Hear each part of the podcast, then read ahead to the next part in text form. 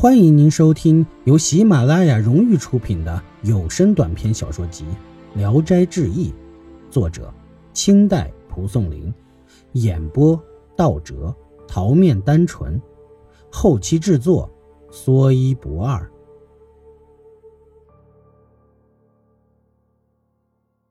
钱刘，沂水县刘宗玉说，他的仆人渡河。偶然在园子里发现一个地方，向外淌钱币，像流水一样，深浅大小有二三尺多。杜河看到后又惊又喜，两只手满满的抓了两把，又俯身趴在钱流上面。不久起来一看，钱币已经没有了，唯独攥在手里的还在。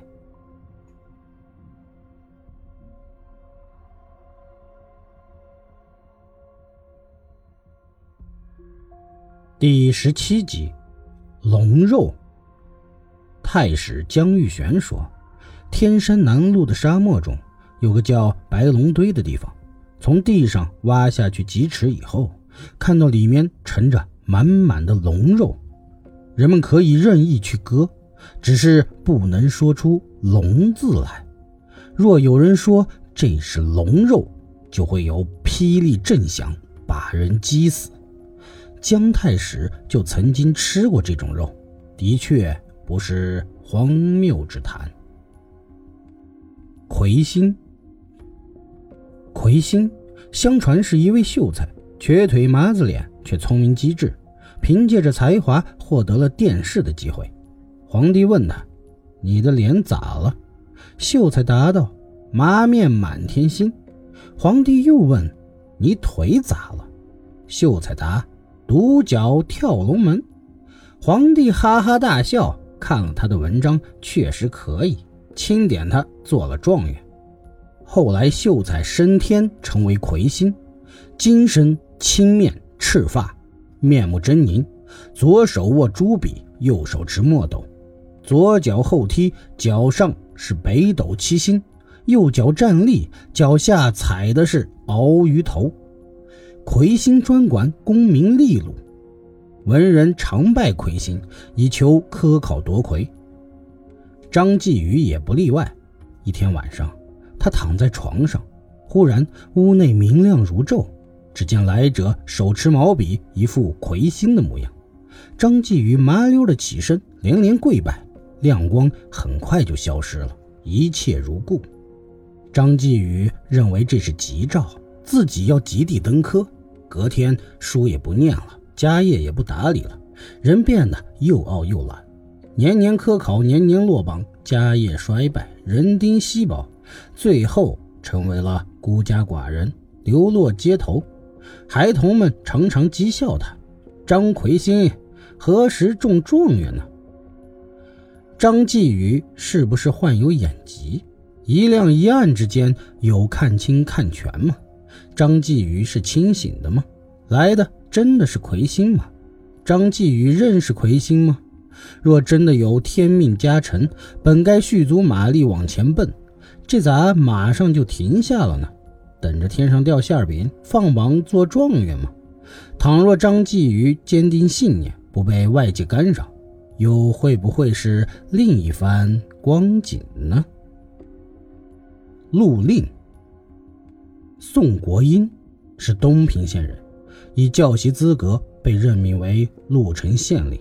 他上任后非常的贪婪暴虐，尤其是催逼赋税最为残酷。被他用棍子打死的老百姓，常常横七竖八的躺满了县衙大堂。我的同乡徐白山有一次路过鹿城县，见他如此横暴，便讽刺他说：“你作为百姓的父母官。”威风气焰竟到了如此程度吗？宋国英洋洋得意地说：“不敢，不敢。我官儿虽小，但到任一百天，已打死了五十八人了。”过了半年，宋县令正在伏案处理公务，突然瞪着眼睛站了起来，手脚一顿的乱挠，像是与人称句的样子，嘴里连连说着。我有罪，该死！我有罪，该死！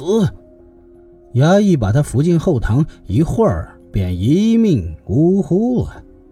唉，幸亏还有阴曹地府在管理着人世间的事情，不然像宋国英这样的父母官，杀人越货越多，政绩卓异的名声也就传开了，流毒还有穷尽吗？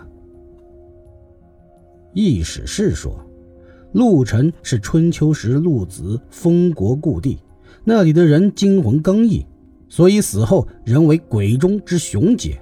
如今只要有个当官的掌印坐在大堂之上，必然要有几个趋炎附势的卑鄙小人，顺应官事及即迎逢谄媚之能事。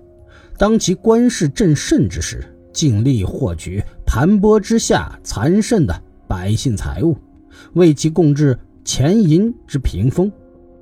当其将被废免之时，逢淫者则逼迫尚未杀绝的百姓，为其向上司祈求留任。为官不论是贪婪的还是清廉的，每到一个任职场所，必然会有此两件事。威风显赫的官员只要一天不离开，敦厚淳朴的百姓们就不敢不服从。积习相传，日久天长，已变成规矩了。这也必然被陆城之鬼。所取笑啊！山神，义都县的李会斗偶然到山上去，遇到几个人坐在地上饮酒。他们见到李生来到，都很高兴的嚷着站起来，把李生拉入座内，竞相为他敬酒。看那些盘子里的菜肴，陈列着很多珍馐美味。过了一会儿，大家喝得非常高兴，只是酒味太淡，而且苦涩。忽然，远远的来了一个人，脸又窄又长，大约有二三尺的样子，帽子的高矮粗细和脸孔很是相称。众人惊慌地说：“山神来了！”立刻纷纷四散。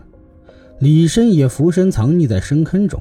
过了不久，起来一看，菜肴和酒全没了，只有破陶器中积存的尿液，还有瓦片上沉着的。几条蜥蜴罢了。本集演播到此结束，谢谢您的收听，喜欢请点赞、评论、订阅一下，谢谢支持。